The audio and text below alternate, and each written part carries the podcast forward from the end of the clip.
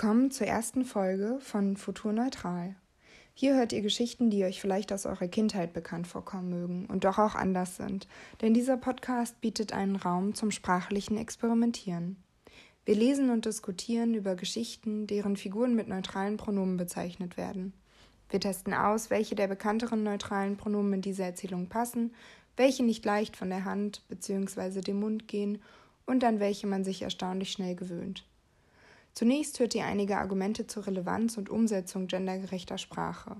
Die behandelten Pronomen they, them, xia, em, siehe und ens deklinieren wir vor den Geschichten kurz für euch. Am Ende dieser Folge hört ihr außerdem, welches Pronomen uns in den praktischen Anwendungen am besten gefallen hat.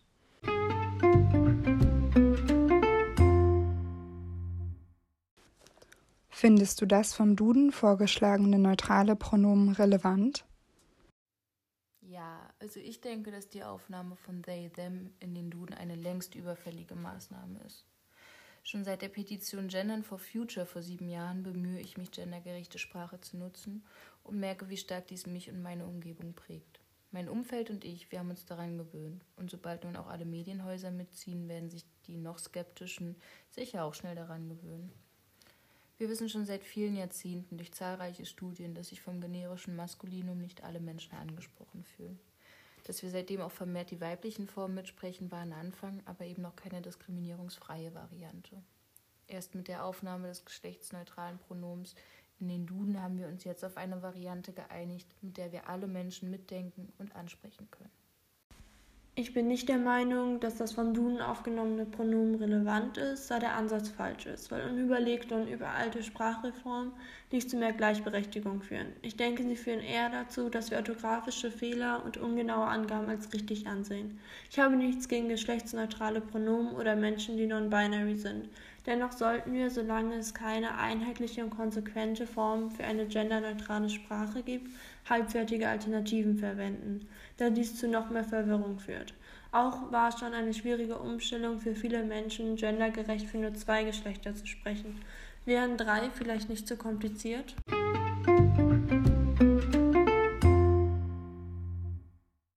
Wie alltagstauglich findest du they, them? Das Pronomen they, them ist geeignet für die deutsche Sprache. They, them ist bereits seit einigen Jahren als drittes Pronomen im englischsprachigen Raum bekannt und Englisch als globale Sprache den meisten Menschen vertraut. Dies kann dazu führen, dass es weniger Berührungsängste mit dem neuen Pronomen gibt und die Neuerung nicht so ungewohnt erscheint. Wir alle lernen Englisch bereits in der Grundschule oder Kita – schauen englische Filme und pflegen Kontakt zu Freundinnen im Ausland. Unsere Sprache symbolisiert dies. Die Grenzen zwischen Sprachen sind in den letzten Jahren aufgebrochen. So sind zum Beispiel einige deutsche Worte in das Englische geflossen und viele Anglizismen in der deutschen Sprache vertreten. Wir recyceln statt wieder zu verwerten. Unser Hobby oder auch unsere Freizeitbeschäftigung ist das Urban Gardening bzw. Stadtgärtnern, um nur wenige Beispiele zu nennen. Warum sollten wir dann nicht auch beim dritten Geschlecht auf im Englischen bewährtes zurückgreifen? Schätzungen zufolge möchten oder lassen sich 1,7 bis 2,1 Prozent der Menschen auf der Welt nicht eindeutig einem Geschlecht zuordnen. In einer diskriminierungsfreien globalen Gesellschaft ist es wichtig, diese endlich sichtbar zu machen. Am besten mit einem Pronomen, das weltweit verstanden wird. Ich persönlich finde, they, them ist nicht wirklich alltagstauglich, zumindest nicht in Deutschland. Ähm, ich finde, ein deutsches neutrales Pronomen wäre viel besser und alltagstauglicher, denn ich bin mir ziemlich sicher, dass Menschen, die keine gute englische Aussprache haben, Probleme mit dem Aussprechen von they, them haben würden. Des Weiteren haben wir im Deutschen auch eigene Pronomen wie sie und er und benutzen hierfür auch nicht die englischen Pronomen she and he.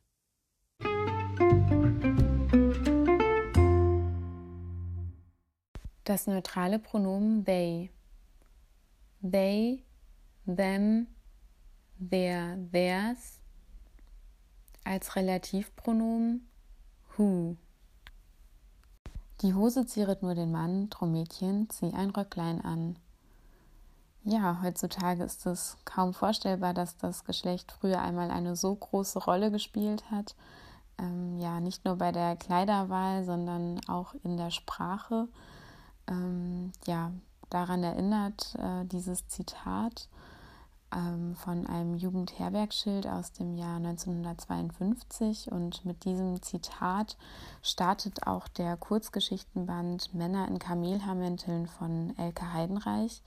Darin werden kurze Geschichten über Kleider und Leute vorgestellt und ich äh, habe eine dieser Geschichten mit dem neuen geschlechtsneutralen Pronomen they umgeschrieben und ja, werde diese nun vortragen und wünsche euch ganz viel Spaß beim Hören. Rote Schuhe. They sah immer so brav aus. Wieder. Immer dieselben schwarzen Jeans, schwarzes T-Shirt, schwarzes oder graues Hemd, schwarze Schuhe. Trist, unelegant, weil alles an dem irgendwie unelegant war. Weil die Körperhaltung ohne Spannung war, das Gesicht ohne Wachsamkeit, der Blick stets nach unten gekehrt, hängende Schultern. Und immer war irgendwo ein Fleck, fehlte ein Knopf, etwas war eingerissen, die Schuhe nicht geputzt, so schlurfte They vor ihr her, und sie warf sehnsüchtig Blicke zu Menschen, die gut gelaunt ausschritten, in weiten Mänteln, den Schal locker um den Hals, die handgenähten Budapester blitzten, und wenn sie vorübergingen, wehte ihnen ein Duft hinterher.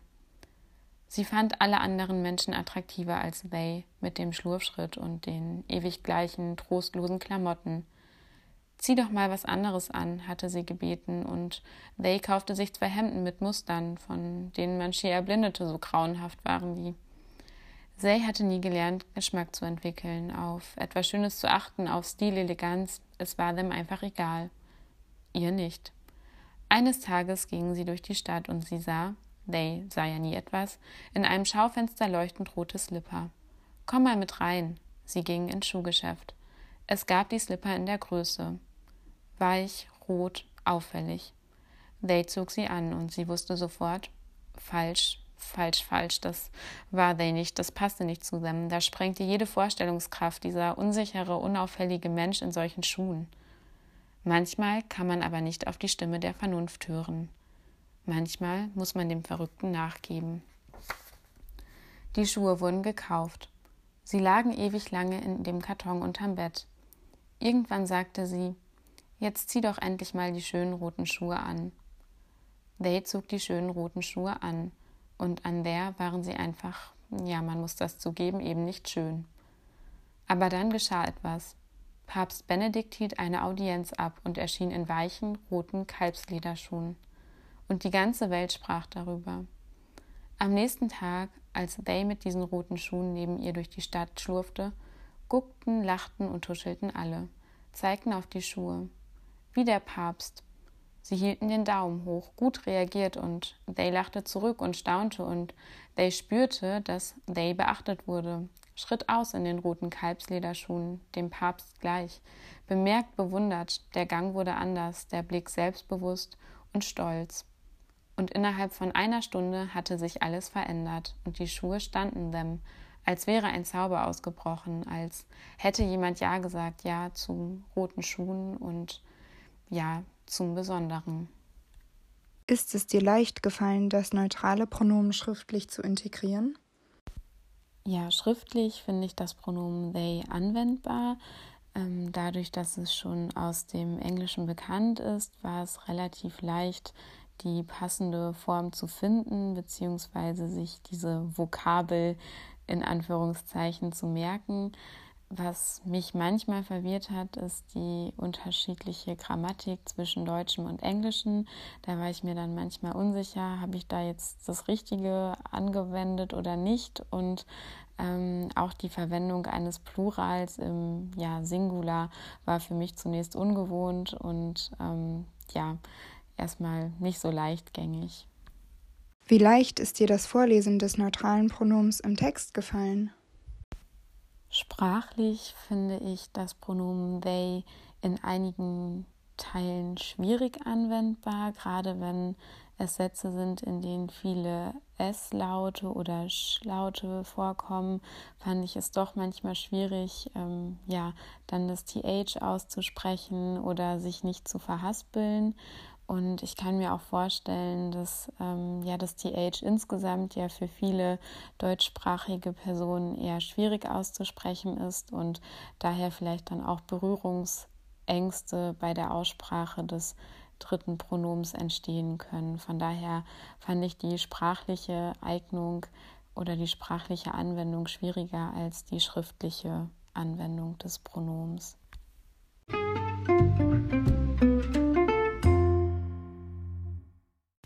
Ich habe das Märchen Dornröschen von den Gebrüdern Grimm umgeschrieben. In dieser Version benutzt Dornröschen das Pronomen Xier und Xier wird folgendermaßen dekliniert. Personalpronomen sind im Nominativ Xier, im Genitiv Xisa, im Dativ Xiem und im Akkusativ Xien. Relativpronomen sind im Nominativ dir, im Genitiv dies, im Dativ diem und im Akkusativ dien. Und ihr und sein wird mit Xis übersetzt und auch Pronomen wie mein und euer bekommen neue Endungen. Dornröschen. Vor Zeiten war ein König und eine Königin. Die sprachen jeden Tag, ach, wenn wir doch ein Kind hätten, und kriegten immer keins. Da trug sich zu, als die Königin einmal im Bade saß, dass ein Frosch aus dem Wasser ins Land kroch und zu ihr sprach, Dein Wunsch wird erfüllt werden. Ehe ein Jahr vergeht, wirst du ein Kind zur Welt bringen. Was der Frosch gesagt hatte, das geschah, und die Königin gebar ein Kind, das war so schön, dass der König vor Freude sich nicht zu lassen wusste und ein großes Fest anstellte. Er ladete nicht bloß seine Verwandte, Freunde und Bekannte, sondern auch die weisen Frauen dazu ein, damit sie dem Kind hold und gewogen werden. Es waren ihrer dreizehn in seinem Reiche, weil er aber nur zwölf goldene Teller hatte, von welchen sie essen sollten, so musste eine von ihnen daheim bleiben. Das Fest ward mit aller Pracht gefeiert, und als es zu Ende war, beschenkten die weisen Frauen das Kind mit ihren Wundergaben.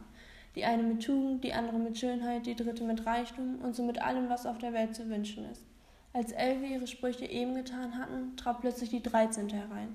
Sie wollte sich dafür rächen, dass sie nicht eingeladen war, und ohne jemanden zu grüßen oder nur anzusehen, rief sie mit lauter Stimme, das Königskind soll sich im diesem fünfzehnten Jahr an einer Spindel stechen und tot hinfallen. Und ohne ein weiteres Wort zu sprechen, kehrte sie sich um und verließ den Saal. Alle waren erschrocken. Da trat die Zwölfte hervor, die ihren Wunsch noch übrig hatte, und weil sie den bösen Spruch nicht aufheben, sondern ihn nur mildern konnte, so sagte sie, es soll aber kein Tod sein, sondern ein hundertjähriger tiefer Schlaf, in welchen das Königskind fällt.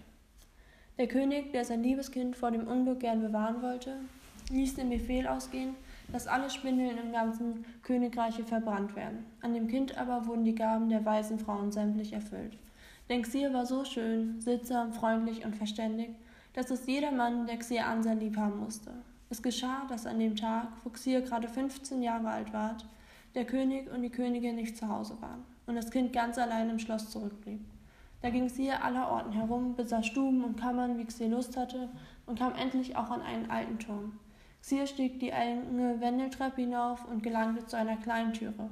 In dem Schloss steckte ein verrosteter Schlüssel, und als es umdrehte, sprang die Türe auf und saß da in einem kleinen Stübchen eine alte Frau mit einer Spindel und spann emsig ihren Flachs. Guten Tag, du altes Mütterchen, sprach das Königskind. Was machst du da? Ich spinne, sagte die Alte und nickte mit dem Kopf. Was ist das für ein Ding, das so lustig herumspringt? sprach das Kind, nahm die Spindel und wollte auch spinnen. Kaum hatte Xir aber die Spindel angerührt, so ging der Zauberspruch in Erfüllung, und Xir stach, stach sich damit in den Finger. In dem Augenblick aber, wo Xir den Stich empfand, fiel, fiel auf das Bett nieder, das da stand, und lag in einem tiefen Schlaf und dieser Schlaf verbreitete sich über das ganze Schloss. Rings um das Schloss begann eine Dornhecke zu wachsen, die jedes Jahr höher ward und endlich das ganze Schloss umzag und darüber hinauswuchs. Dass gar nichts davon zu sehen war, selbst nicht die Fahne auf dem Dach. Es ging aber die Sage in dem Land von dem schönen, schlafenden Dornröschen, denn so ward das Königskind genannt, also dass von Zeit zu Zeit Königssöhne kamen und durch die Hecke in das Schloss dringen wollten. Es war ihnen aber nicht möglich, denn die Dornen, als hätten sie Hände, hielten fest zusammen und die Jünglinge blieben darin hängen, konnten sich nicht wieder losmachen und starben eines jämmerlichen Todes. Nach langen Jahren kam wieder einmal ein Königssohn in das Land und hörte, wie ein alter Mann von der Dornhecke erzählte. Es sollte ein Schloss dahinter stehen, in welchem ein wunderschönes Königskind, Dornröschen genannt, schon seit hundert Jahren schliefe. Und mit Xis der König und die Königin und der ganze Hofstaat. Er wusste auch von seinem Großvater, dass schon viele Königssöhne gekommen wären und versucht hätten, durch die Dornhecke zu drängen. Aber sie wären darin hängen geblieben und eines traurigen Todes gestorben. Da sprach der Jüngling: Ich fürchte mich nicht. Ich will hinaus und das schöne Dornröschen sehen. Der gute Alte möchte ihm abraten. Er hörte aber nicht auf seine Worte. Nun waren aber gerade die hundert Jahre verflossen und der Tag war gekommen, wo Dornröschen wieder erwachen sollte. Als der Königssohn sich der Dornhecke näherte, waren es lauter große schöne Blumen. Die taten sich von selbst auseinander und ließen unbeschädigt hindurch, und hinter ihm taten sie sich wieder als Hecke zusammen. Im Schlosshof sah er die Pferde und scheckigen Jagdhunde liegen und schlafen, auf dem Dach saßen die Tauben und hätten das Köpfchen unter dem Flügel gesteckt. Und als er ins Haus kam, schliefen die Fliegen an der Wand, der Koch in der Küche hielt noch die Hand, als wollte er den Jungen anpacken, und die Magd saß vor dem schwarzen Huhn, das sollte gerupft werden. Da ging er weiter und sah im Saale den ganzen Hofstadt liegen und schlafen. Da ging er noch weiter, und alles war so still, dass er einer seinen Atem holen konnte, und endlich kam er zu dem Turm und öffnete die Türe zu der kleinen Stube, in welcher Dornröschen schlief. Da lag sie und war so schön, dass er die Augen nicht abwenden konnte.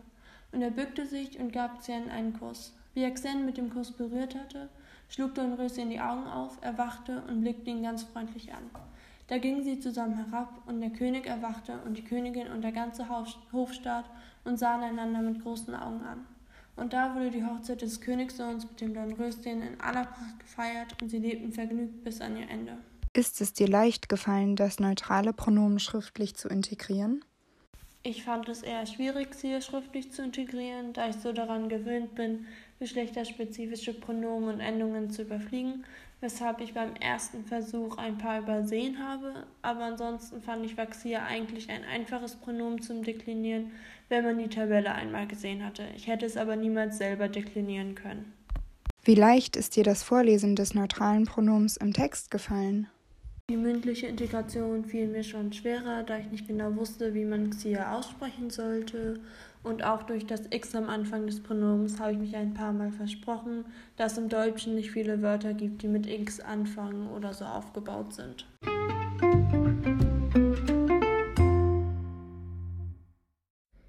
Das neutrale Pronomen M. M, Ems, M, M. Harry Potter und der Stein der Weisen von J.K. Rowling, umgeschrieben von Julia Menzel.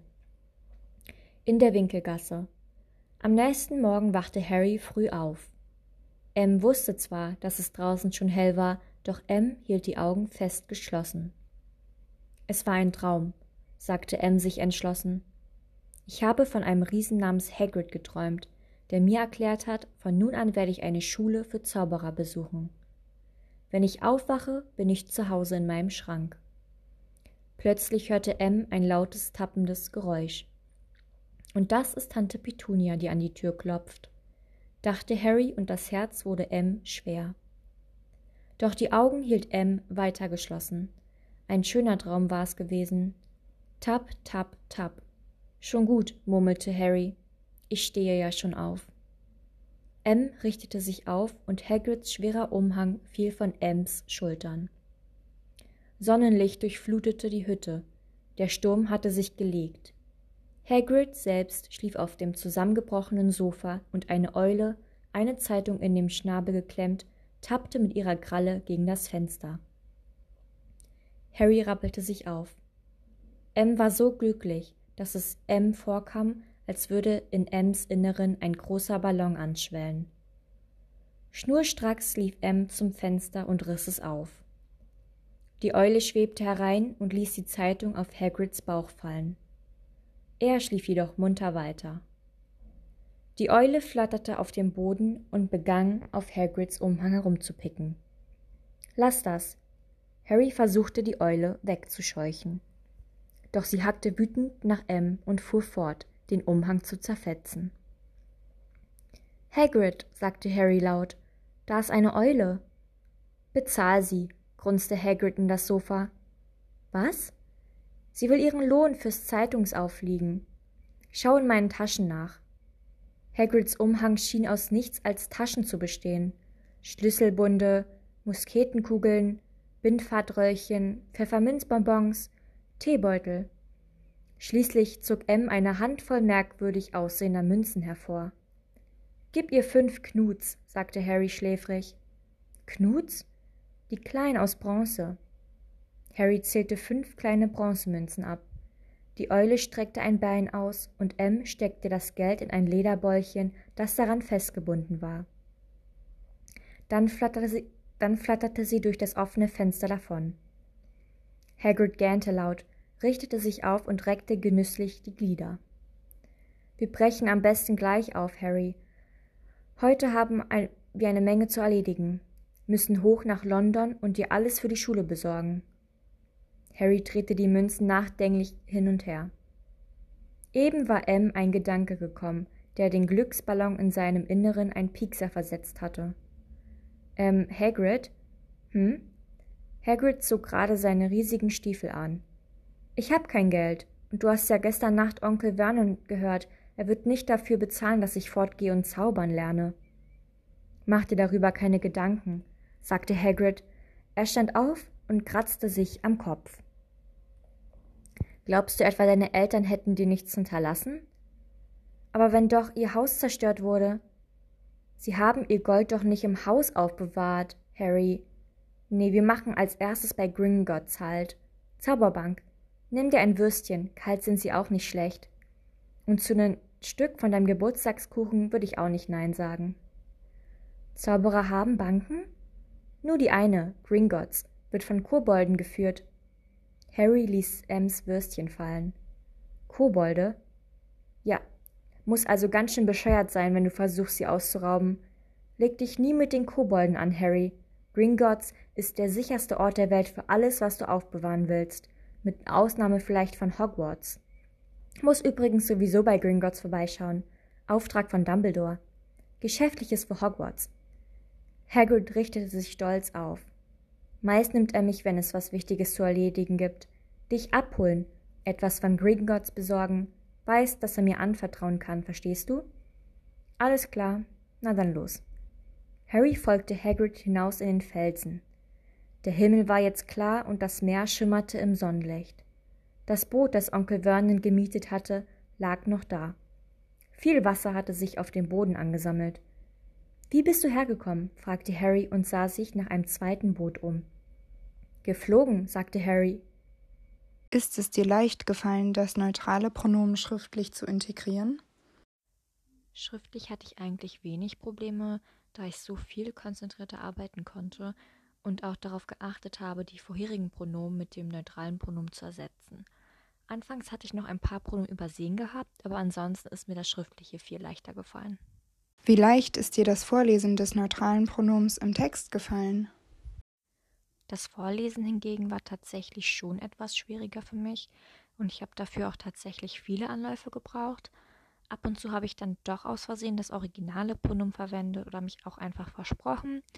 Ähm, das Einsprechen hat schon etwas Anstrengung und Konzentration gekostet, da man versuchen musste, für fünf Minuten ungefähr alles richtig auszusprechen und so wenig Fehler wie möglich zu machen aber ansonsten ist mir das Aussprechen von dem Pronomen M ziemlich leicht gefallen.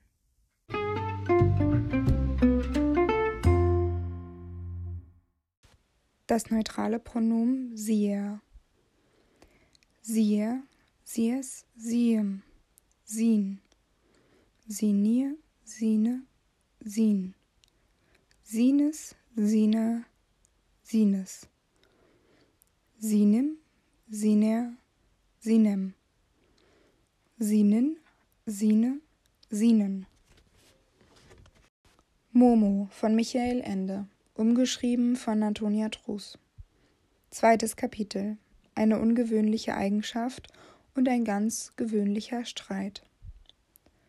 Von nun an ging es Momo gut, jedenfalls nach Sina eigenen Meinung. Irgendetwas zu essen hatte sie jetzt immer, mal mehr, mal weniger, wie es sich eben fügte und wie die Leute es entbehren konnten. Sie hatte ein Dach über dem Kopf, sie hatte ein Bett und sie konnte sich, wenn es kalt war, ein Feuer machen. Und was das Wichtigste war, sie hatte viele gute Freunde. Man könnte nur denken, dass Momo ganz einfach großes Glück gehabt hatte, an so freundliche Leute geraten zu sein, und Momo selbst war durchaus dieser Ansicht. Aber auch für die Leute stellte sich schon bald heraus, dass sie nicht weniger Glück gehabt hatten. Sie brauchten Momo und sie wunderten sich, wie sie früher ohne sie ausgekommen waren. Und je länger das kleine Kind bei ihnen war, desto unentbehrlicher wurde es ihnen, so unentbehrlich, dass sie nur noch fürchteten, es könnte eines Tages wieder auf und davon gehen. So kam es, dass Momo sehr viel Besuch hatte.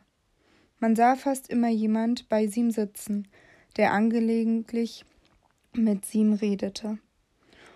Und wer sie brauchte und nicht kommen konnte, schickte nach Sim, um sie zu holen. Und wer noch nicht gemerkt hatte, dass er sie brauchte, zu dem sagten andere, geh doch zu Momo. Dieser Satz wurde nach und nach zu einer feststehenden Redensart bei den Leuten der näheren Umgebung. So wie man sagte alles Gute oder gesegnete Mahlzeit oder weiß der liebe Himmel. Genau so sagte man also bei allen möglichen Gelegenheiten Geh doch zu Momo. Aber warum? War Momo vielleicht so unglaublich klug, dass sie jedem Menschen einen guten Rat geben konnte? Fand sie immer die richtigen Worte, wenn jemand Trost brauchte? Konnte sie weise und gerechte Urteile fällen? Nein, das alles konnte Momo ebenso wenig wie jedes andere Kind. Konnte Momo dann vielleicht irgendetwas, das die Leute in gute Laune versetzte? Konnte sie zum Beispiel besonders schön singen? Oder konnte sie irgendein Instrument spielen?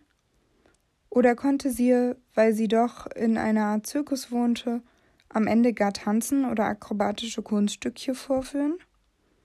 Nein, das war es auch nicht. Konnte sie vielleicht zaubern? Wusste sie irgendeinen geheimnisvollen Spruch, mit dem man alle Sorgen und Nöte vertreiben konnte? Konnte sie aus der Hand lesen oder sonst wie die Zukunft voraussagen? Nichts von alledem. Was Momo konnte wie kein anderer, das war zuhören. Das ist doch nichts Besonderes, wird nun vielleicht mancher Leser sagen, zuhören kann doch jeder. Aber das ist ein Irrtum. Wirklich zuhören können nur ganz wenige Menschen. Und so wie Momo sich aufs Zuhören verstand, war es ganz und gar einmalig. Momo konnte so zuhören, dass dummen Leuten plötzlich sehr gescheite Gedanken kamen. Nicht etwa, weil sie etwas gefragt hatte oder gesagt, was den anderen auf solche Gedanken brachte. Nein, sie saß nur da und hörte einfach zu, mit aller Aufmerksamkeit und aller Anteilnahme.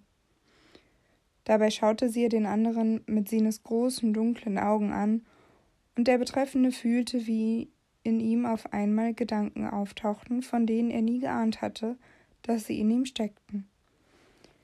Sie konnte so zuhören, dass ratlose oder unentschlossene Leute auf einmal ganz genau wussten, was sie wollten, oder dass Schüchterne sich plötzlich frei und mutig fühlten, oder dass Unglückliche und Bedrückte zuversichtlich und froh wurden.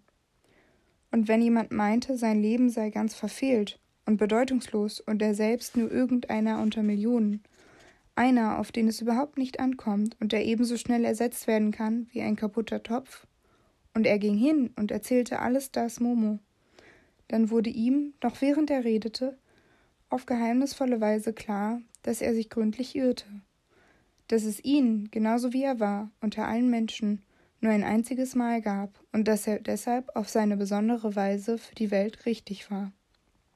So konnte Momo zuhören. Ist es dir leicht gefallen, das schriftliche Pronomen zu integrieren?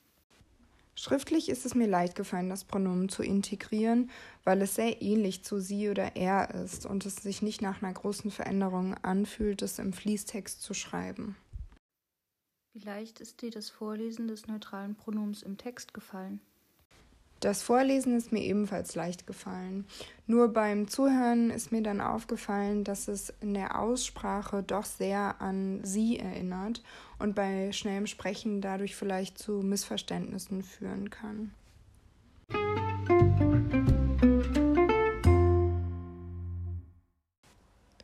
Das neutrale Pronomen ens.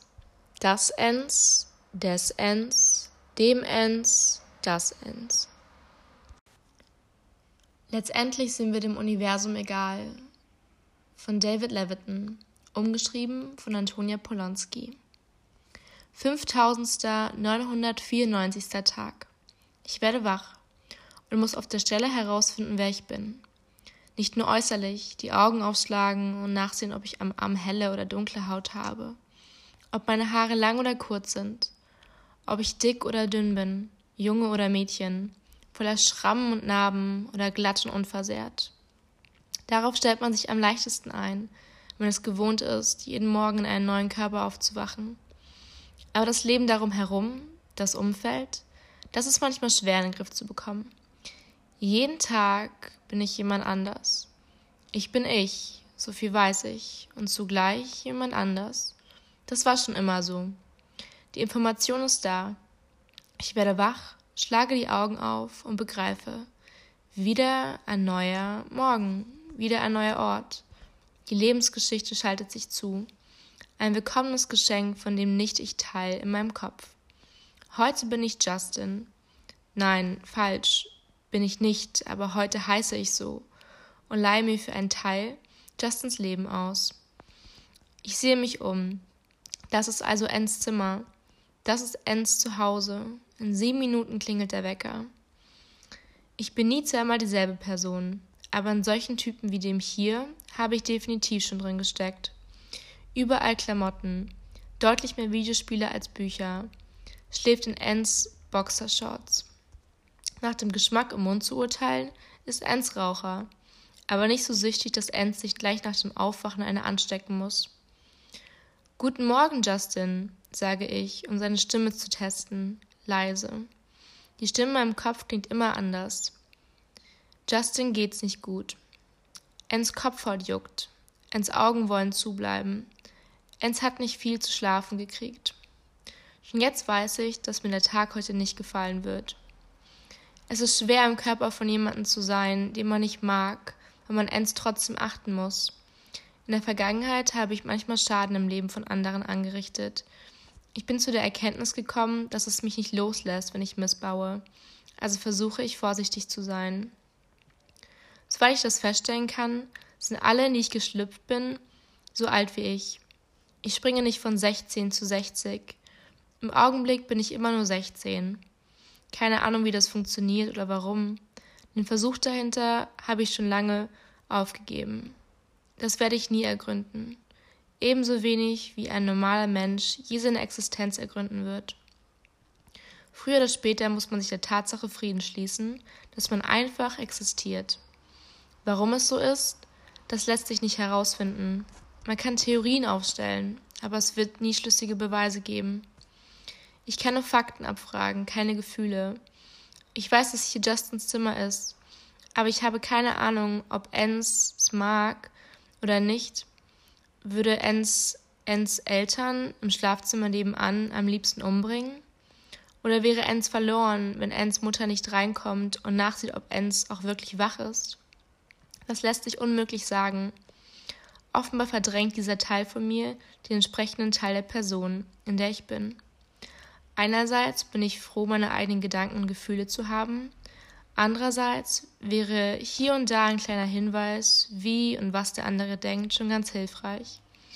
Wir haben alle unsere Geheimnisse, insbesondere von innen heraus betrachtet. Der Wecker klingelt. Ich greife nach einem Hemd und einer Jeans. Aber wie es aussieht, hat Enz das Hemd gestern schon angehabt. Ich suche mir ein neues. Nehme die Klamotten mit ins Bad, dusche und ziehe mich an. Ens Eltern sind jetzt in der Küche. Sie haben keine Ahnung, dass irgendwas anders ist. 16 Jahre sind eine lange Übungszeit. Normalerweise mache ich keine Fehler. Nicht mehr. Ens Eltern sind leicht zu durchschauen. Justin redet morgen nicht groß mit ihnen also muss ich auch nicht mit ihnen reden. Ich habe mir ein Gespür dafür antrainiert, ob Erwartungen da sind oder nicht. Ich schaufle mir eine Portion Cornflakes rein, stelle die Schüssel so wie sie ist ins Spülbecken, schnappe mir Justins Schüssel und gehe. Gestern war ein Mädchen aus einem Ort da, der schätzungsweise zwei Stunden von dem hier entfernt ist. Vorgestern war ich ein Junge und lebte noch mal drei Stunden weiter weg. Schon jetzt vergesse ich, was die beiden im Einzelnen ausgemacht hat. Das muss ich, sonst weiß ich endgültig nicht mehr, wer ich bin. Ist es dir leicht gefallen, das neutrale Pronomen schriftlich zu integrieren? Anfangs fiel es mir nicht so schwer, das Pronomen ens zu ersetzen, Dennoch ist mir beim Lesen dann immer wieder aufgefallen, dass ich was vergessen hatte und musste es immer nach äh, ergänzen. Deswegen so im Nachhinein, also ähm, ich denke, es ist einfach eine Wiederholungssache und vor allem auch eine Gewohnheitssache. Und um, umso öfter ich den Text gelesen hatte, umso einfacher fiel es mir dann auch. Wie leicht ist dir das Vorlesen des neutralen Pronoms im Text gefallen? Also das Vorlesen des neutralen Pronoms im Text fand ich eigentlich nicht so schwer. Ähm, und umso öfter man es liest, umso normaler ähm, kommt es einfach vor. Also es ist einfach eine Gewohnheitssache, denke ich. Und ich finde vor allem, äh, ja, es klingt auch irgendwann gar nicht mehr so komisch, beziehungsweise einfach ähm, ja anders. Und ich denke, eigentlich ist es ähm, wie bei allem einfach, ja, umso öfter man etwas sieht oder hört, umso schneller prägt man sich es ein und ähm, ja, normalisiert es auch.